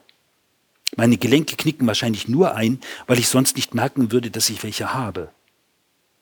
Unter die Liste im Reliheft habe ich ein Gedicht über meinen Körper geschrieben. Es fängt mit dem Wort Watte an. Mehr habe ich noch nicht. Meine Mutter sitzt am Küchentisch und zeichnet Kringel in eine Skizze, die wie ein Plan unseres Gartens aussieht. Was machst du? Ich möchte die Bodendecker umsetzen und überlege mir, wie es schön aussehen könnte. Ich setze mich zu ihr. Du müsstest sie in ihren Farben anmalen, damit du es dir besser vorstellen kannst. Ihre Farben habe ich im Kopf. Ich kann sie mir auch so ganz gut vorstellen. Dieser zum Beispiel. Welche Farbe hat der? Der ist weiß, mit einem leichten Blauschimmer. Und der, der ist gelb. Und der, der blüht nicht. Der ist immer grün. Und der, ich zeige auf einen einsamen Kringel. Jetzt überleg doch mal. Das ist unser Apfelbaum. Aber der Kringel sieht genauso aus wie die für die Bodendecker. Die Kringel sind doch nur Zeichen, keine naturgetreuen Abbilder. Vielleicht ist mein Körper auch nur ein Zeichen. Ich würde meine Mutter gerne fragen, was sie sich vorstellt, wenn sie ihn sieht, aber ich lasse es, sie würde es wahrscheinlich nicht verstehen. Stattdessen frage ich nur, ob ich schon mal geröntgt worden bin. Ja, als du das Loch im Kopf hattest. Ach so, sage ich, ich denke nicht gerne daran. Ich war noch klein und habe geglaubt, dass ich irgendwann fliegen könnte und es nur eine Frage der Übung wäre. Ich habe stundenlang geübt. Ich habe im Flur Anlauf genommen, bin in mein Zimmer gerannt, bin auf Höhe des Schreibtisches abgesprungen und auf idealer Flugbahn aufs Bett geflogen und eben einmal weniger ideal gegen die Kommode. Das Loch wurde mit vier Stichen genäht. Gibt es das Bild noch, frage ich. Nein, sagt meine Mutter, das haben sie im Krankenhaus behalten. Ich wundere mich, dass sie nicht nachfragt, warum ich mich für mein Röntgenbild interessiere. Sie ist aber auch sehr mit dem Garten beschäftigt. Sie radiert Kringel aus, um an ihrer Stelle Kringel zu zeichnen, die den ausradierten bis aufs Haar gleichen. Mir ist es egal. Ich finde Bodendecker einfach nur langweilig. Oben lasse ich mich aufs Bett fallen. Etwas Fischertechnik, mit der ich mir ein Periskop bauen möchte, gräbt sich in mein linkes Schulterblatt. Ich mache mich schwer und stelle mir vor, wie die Technik in meinem Körper eindringt und sich Nut für Nut, Zapfen für Zapfen zu einem Skelett zusammensetzt. Ein graues Gerippe mit roten Gelenken, das von einem Elektromotor angetrieben wird. Mein Kopf ist ein Hohlraum aus Fischertechnik. Er denkt absolut nichts. Nicht einmal an Axel. Allerdings bereue ich es, dass ich ihm die Röntgenbilder überlassen habe. Ich hätte mir gerne einmal in Ruhe den Schatten auf Karl Sieberts Beckenaufnahme angesehen. Ich füge meiner Liste im Reliheft einen weiteren Punkt hinzu. Zehntens, nicht so oft an die von den anderen denken, auch wenn sie nur Schatten sind. Den Rest des Tages sehe ich fern, esse was, sehe fern, esse noch was und sehe wieder fern, bis mein Vater bemerkt, dass ich immer noch fern sehe und mich ins Bett schickt. Das ist Teddy Savalas, das ist nichts für Kinder. Auf der Treppe stelle ich mir vor, dass mich die Fischertechnik hochträgt. Und plötzlich geht es. Endlich tut mein Körper das, was er soll. Zuverlässig wie eine Maschine bringt er mich die Stufen hinauf und über den Flur in mein Zimmer. Er macht keine überflüssige Bewegung. Ich kontrolliere ihn. Er gehorcht. Ich bin ein Zeichen, das sich niemandem verrät. Mein Gedicht ist fertig geworden. Es lautet Watte, Zuckerwatte, Watte am Stiel. So, jetzt sind aber, haben sich bestimmt schon sehr viele Fragen angestaut, oder? Immer noch nicht. Ist das so geheimnislos, was ich vorlese? Dann mache ich weiter. Eins habe ich noch.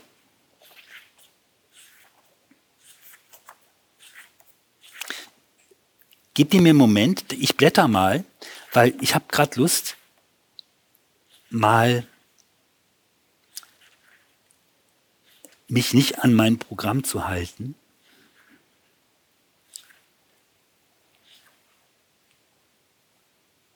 Ja, ich glaube, ich lese mal das hier.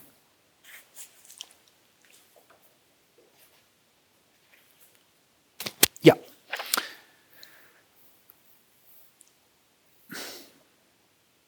Vielleicht erzähle ich noch kurz was, weil, ich das, weil mir das eben beim Lesen eingefallen ist hört man, hört man, man, man hört eindeutig, dass ich aus Deutschland komme, aber hört man, hört ihr, wo ich herkomme?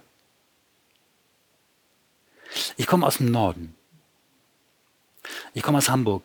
Und ähm, das ist interessant, eben in, in, in, in Österreich zu, äh, zu lesen. Es war, war für mich auch in, in interessant. Ich habe ja einige Jahre hier gelebt und ähm, mir ist es jetzt heute wieder so gegangen, mir ist es ehrlich gesagt ein bisschen peinlich, ähm, hier zu sprechen, weil ich immer so denke, ähm, äh, Österreicher müssen das doch für, für so ruppig halten, wie wir reden. Ähm, gleichzeitig merke ich, seitdem ich, ich mein, mein Verhältnis zu meiner Sprache hat sich geändert, seitdem ich schreibe, weil ähm, ich lebe schon unglaublich lange nicht mehr in Hamburg, aber die drei Bücher, die ich bisher geschrieben habe, spielen alle in Hamburg oder haben zumindest ihren Ausgangspunkt in Hamburg. Und das hat was mit, mit der Sprache zu tun. Ähm, sicherlich auch, ich kenne kenn die Stadtviertel ähm, und so, aber das hauptsächlich hat es was mit der Sprache zu tun. Und es ist, ähm, ähm das führt, führt zurück auch zu dieser, zu, zu, zu, dieser Nähe zu Wolfgang Herrndorf, weil wir sind wenige Kilometer voneinander aufgewachsen. Ähm, er ist auf der Seite in Schleswig-Holstein, also kurz hinter der Grenze, hinter der Stadtgrenze und ich kurz davor. Aber es sah haargenau so aus. Wir waren beide in so einem Viertel. Ich weiß nicht, war mal jemand von euch in Hamburg? In Hamburg gibt es sehr viele, also überhaupt ja in Norddeutschland sehr viele, also nicht so hier verputzt, sondern alles Klinkerbauten. Und, und es gibt so, an den Stadträndern ganz viele Viertel so mit so 60er Jahre äh, Klinkerbauten. Und in so einem Viertel sind wir groß geworden. Und irgendwie, wie jeder, wie ihr auch, also jeder hat irgendwie nicht das Deutsche oder das Österreichische, sondern, sondern die, die Sprache seiner Straße irgendwie in den Knochen. Und es ist interessant, dass Herrndorf, der, der die meisten Bücher ja unter ganz großem Druck geschrieben hat, ähm, weil er eine tödliche Diagnose hatte, ähm, von einigen wenigen Leuten sehr viel Hilfe zugelassen hat. Und eine davon ist Katrin Passig, die, die der deutsche Autorin Katrin Passig. Und Katrin Passig kommt, wenn ich es richtig weiß, aus Augsburg, auf jeden Fall aus Bayern. Und oftmals waren sie nicht einer Meinung und sie konnten sich das nicht erklären. Und dann sind sie drauf gekommen, das liegt daran, wir sprechen eine andere Sprache. Ähm, wir, wir, wir haben ein anderes das geht nicht nur um den Klang der Wörter, sondern wir haben einen anderen Umgang mit Sprache. Für, für, für Norddeutsche ist, ist äh, es ist natürlich ein Klischee, aber ähm, und, und, und ich bin auch gerade der lebende Gegenbeweis, weil ich so viel rede, aber eigentlich reden Norddeutsche zum Beispiel nicht so viel. Ich habe neulich mal so einen Witz gesehen, äh, äh, da sieht man morgens zwei auf dem Deich sitzen und dann sagt der eine, oh, ganz schön. Und dann sieht man sie mittags sitzen und niemand sagt was und dann am Abend sagt der andere, naja. So, das ist norddeutsche Art zu kommunizieren. Ähm, und äh, das fällt mir jetzt gerade, fiel mir gerade eben beim, beim, beim, beim, beim Lesen so aus. Ich weiß nicht genau, wie es ist. Ich finde zum Beispiel im, im Gegensatz, ähm, und ich mag das total gerne, ähm, Österreich ist ganz schwer zu beschreiben, was unterscheidet österreichische Literatur von deutscher Literatur. Ich glaube, es ist ein ganz großer Unterschied. Das Buch von Schachinger ist ein gutes Beispiel dafür, aber natürlich Texte von Ferdinand Schmalz, ähm, äh, äh aber auch selbstverständlich natürlich Texte von Bernhard, von, von Jelinek und so. Es hat viel damit zu tun, dass, dass die, die ich habe jemand hat jemand kluges hat mal gesagt, der, der, der, der Ursprung der österreichischen Literatur liegt in der Suada, ähm, im Redeschwall, äh, und das zum Beispiel, als wir Stücke gespielt haben, wir haben, wir haben hier äh, ähm, Palmershofer Uhr aufgeführt, ähm, und zu kapieren, Sprache ist nicht nur Informationsträger, Sprache ist nicht nur Kommunikationsmittel, sondern Sprache ist Materie. Ähm, und für die, das, das verstehen Österreicher viel besser als Deutsche, dass Sprache selbst schon ähm, ja, Sprache ist nicht, eben nicht nur Material, sondern Materie. Sprache ist Substanz. Ähm, äh, genau, das fiel mir jetzt gerade mal zwischendurch ein. Ich lese weiter. Ich lese sozusagen jetzt substanzloses norddeutsches Zeug. Ähm, es ist ein Freibadtext, den ich glaube ich noch nie laut vorgelesen habe. 13. Das Licht spiegelt sich in Flecken. Sie treiben auf dem Wasser, krümmen sich, strecken sich, reißen ab, finden sich wieder und fließen flimmernd ineinander. Es sieht aus, als hätte der Himmel Geister ausgeschüttet. Dann setzt der Regen ein und peitscht den Geistern die Gesichter weg. Wir sind zu dritt. Die anderen sind nicht mitgekommen. Axel und Rüdiger hocken unter Axels Handtuch. Ich plätschere durchs Wasser. Eine ältere Frau kämpft im Nichtschwimmerbereich gegen das Wetter an. Wahrscheinlich hat sie eine Dauerkarte, sonst wäre sie auch zu Hause geblieben. Sie kommt nicht vom Fleck, den Schwimmerbereich habe ich für mich allein. Ich hole tief Luft und tauche bis zum Grund. Das Wasser ist wie ein Gelee. Wir gehen duschen, ruft Rüdiger, als ich in der Mitte des Beckens auftauche, lauernd wie ein Periskop. Das Handtuch wird ganz nass und uns ist kalt. Ich tauche wieder unter. Auf einer der schwarzen Kachellinien, die die Badenden markieren, entdecke ich den Schrankschlüssel, der da neulich schon lag. Ich mache mich lang, greife nach ihm und stoße mich ab. Als ich wieder an die Oberfläche komme, bin ich extrem außer Atem. Der Regen trommelt mir ins Gesicht. Mir gefällt Wasser in Seen, im Meer, in der Wanne, Wasser, das meinen Körper wie Gelee umgibt. Umgibt, da hat der Autor einen Punkt geschrieben. Nochmal. Äh, mir gefällt Wasser in Seen, im Meer, in der Wanne. Wasser, das meinen Körper wie Gelee umgibt. Der Regen ist jedoch Wasser, das wie geraspelt wirkt, wie Kokos im Bounty und einfach nur bescheuert vom Himmel fällt.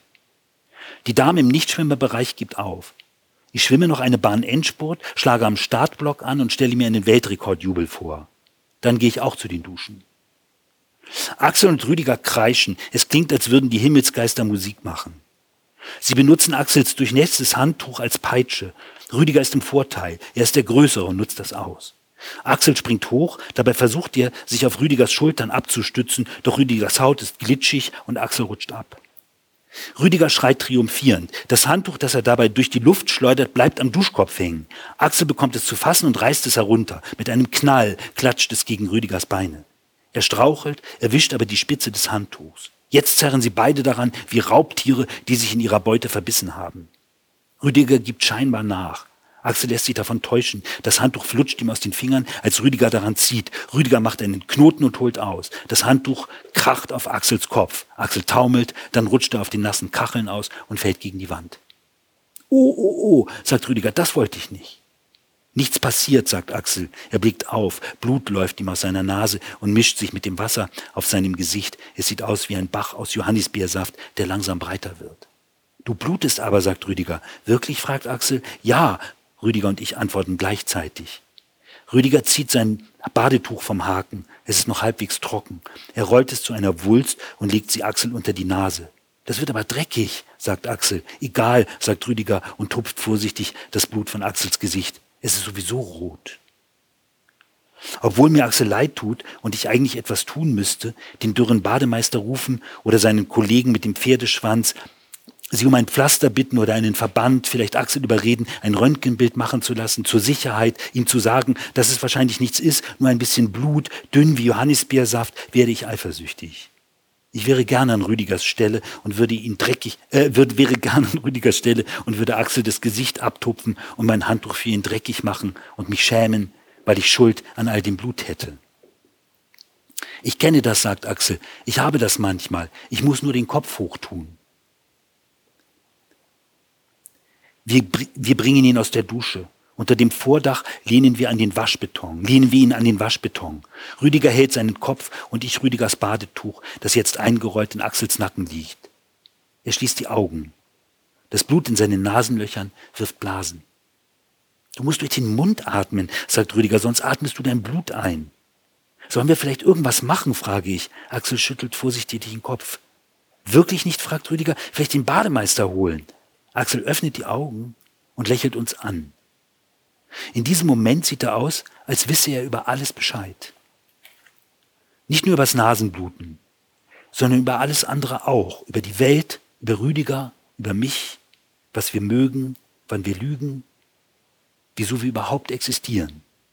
Alles über unsere Klasse, über die Schule, die Regierung, über Australien und warum ich dorthin auswandern möchte, und alles über die Zeit, zum Beispiel, weshalb sie bei Regen langsamer verläuft als bei Sonnenschein. Was ist das für einer? fragt Axel und zeigt auf den Schlüssel, den ich noch immer in der Hand halte. Den habe ich gefunden. Ups, den habe ich gefunden. Und wem gehört der? Den habe ich beim Tauchen gefunden. Der Bademeister mit dem Pferdeschwanz kommt mit einem eingerollten Wasserschlauch um die Ecke. Na, ihr Jammerfratzen? Er hat Nasenbluten, sagt Rüdiger. Kommt vor, sagt der Bademeister. Ich sehe zu ihm auf. Er hat einen nikotingelben Schnurrbart. Vielleicht ist er schwul, aber dann auf fiese Weise. Als er hinter der nächsten Ecke verschwindet, sagt Axel, dass es eigentlich ziemlich bescheuert sei, bei Regen ins Freibad zu gehen. Rüdiger findet das auch. Axel lässt vorsichtig den Kopf sinken und schnaubt ein bisschen. Offenbar hat das Nasenbluten aufgehört. Er fasst hinter sich, zieht Rüdigers Badetuch aus seinem Nacken und faltet es sorgfältig zusammen. Soll ich das waschen? Nein, sagt Rüdiger, das würde seine Mutter sowieso in die Reinigung bringen. Nach einer Weile fragt mich Axel, ob ich ihm den Schlüssel schenken würde. Klar, sage ich. Ich weiß aber nicht, wo er reinpasst. Schlüssel passen meistens in mehrere Schlösser. So viele Schlüssel kann es gar nicht geben, wie es unterschiedliche Schlösser gibt. Die vertrauen einfach darauf, dass man es nicht ausprobiert. Plötzlich fängt Rüdiger an, ziemlich laut von Jesus zu reden und davon, dass der tatsächlich Jude gewesen sei. Er habe sich extra nochmal bei Frau Rieder erkundigt und als Jude sei Jesus beschnitten gewesen. Das habe er zu Hause nachgeschlagen und dass die Vorhaut in Olivenöl aufbewahrt worden sei und man sie auf Latein Sanctum Preputium nennen würde und es sogar einen Feiertag für sie gebe und dass die Katholiken, auf jeden Fall die, die alles glauben würden, annehmen, dass Jesus die Vorhaut bei seiner Auferstehung in den Himmel mitgenommen und dort aus ihr einen der Ringe des Saturn gemacht habe habe. Der Regen fällt bescheuert aufs Vordach und ich wundere mich, warum Rüdiger so viel redet und sich dabei in die Oberschenkel kneift. Vielleicht ist er eifersüchtig. Ich weiß aber nicht auf wen. Dafür wurde sie aber extrem lang gezogen, sage ich und merke, dass ich rot werde. Ja, extrem, sagt Axel. Er grinst und hält sich die Nasenlöcher zu. Dass die nicht gerissen ist, sagt Rüdiger und sieht uns an. Vielleicht war sie schon vorher ausgeleiert, sage ich. Wie auf geheimen Befehl prusten wir los. Wir wiederholen das Wort ausgeleiert und lachen uns schlapp, bis Axels Nase wieder zu bluten beginnt. Johannisbeersaft tropft auf den Waschbeton. Ich bin gerne bei Regen im Freibad. Es gibt, ähm, man könnte den Eindruck bekommen, dass die unglaublich viel Religionsunterricht haben äh, und das passiert mir. Äh, das ist ganz verrückt. Ich war ein braver katholischer Junge in der Diaspora in Hamburg, ein, ein, ein, ein frommer Junge, ähm, ein Messdiener und alles, was dazu gehört. Aber ich bin schon lange nicht mehr in der Kirche. Ähm, das hat tatsächlich einen sehr konkreten Grund. Es gab eine Enzyklika, damals noch von Johannes Paul II., ähm, gegen Homosexualität. Und dann bin ich in Deutschland, ich weiß nicht, wie es hier ist, in Deutschland muss man zum Amtsgericht und richtig einen, einen Antrag auf Kirchen, äh, wie sagt man, äh, Austritt stellen, genau. Ähm, und trotzdem ist das offensichtlich so in mir drin, äh, dass ich in, in allen drei Büchern, die ich geschrieben habe, gibt es ganz viel Religion. Und ähm, äh, ich habe keine Ahnung wieso. Sicherlich hat es was damit zu tun, dass man sehr viele, sehr elementare Geschichten über Religion beschreiben kann. Aber irgendwie, ich weiß es nicht. Und deswegen haben die eigentlich ständig äh, bei Frau Rieder Religion. Jetzt lese ich noch einen kurzen Text vor und dann muss ich Schluss machen, weil sonst würde ich euch zu viel verraten und ihr sollt das Buch ja noch lesen. 17. Da ist ein Körper. Der heizt sich auf, summt unter der Haut, wird schneller und schneller, bis Teile von ihm wegfliegen, die Stäbe auseinandergehakt und weg, der Körper, der wie verrückt geworden ist, weil er eine Entscheidung getroffen hat. Milliarden von Menschen stehen zur Auswahl, doch der Körper entscheidet sich für den, dem er zufällig in der Schule begegnet, als gäbe es auf der Welt keinen anderen, und zwar, weil Sommer ist und das Haar wie Stroh und die Stimme ein Versprechen und das Ding in der Badehose rechts. Weil der Körper verrückt geworden ist. Weil er mehr ist als nur eine Puppe aus Stäben, die Geige spielt, an guten Tagen mehr als 25 Meter taucht und neuerdings weiß, dass schwarze Johannisbeer nicht giftig sind. Die ein Hotel in der Hosentasche mit sich herumträgt und irgendwann gerne einmal in einem U-Boot arbeiten würde. Da ist ein Körper, spiddelig, mit mittelgroßen Brustwarzen und einer manchmal zu jungen Stimme, der tut, was er will, kein bescheuertes Artefakt unter der Haut und der deshalb eine Entscheidung trifft und sich verliebt.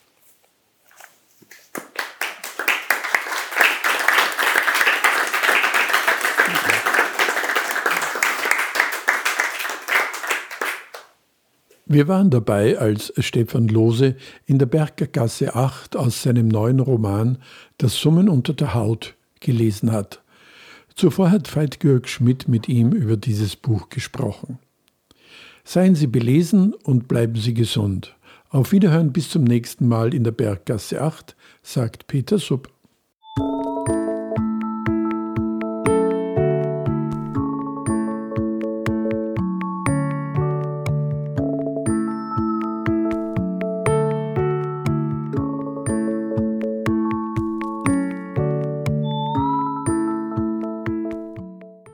Berggasse 8 Kunst, Kultur, Literatur, Queer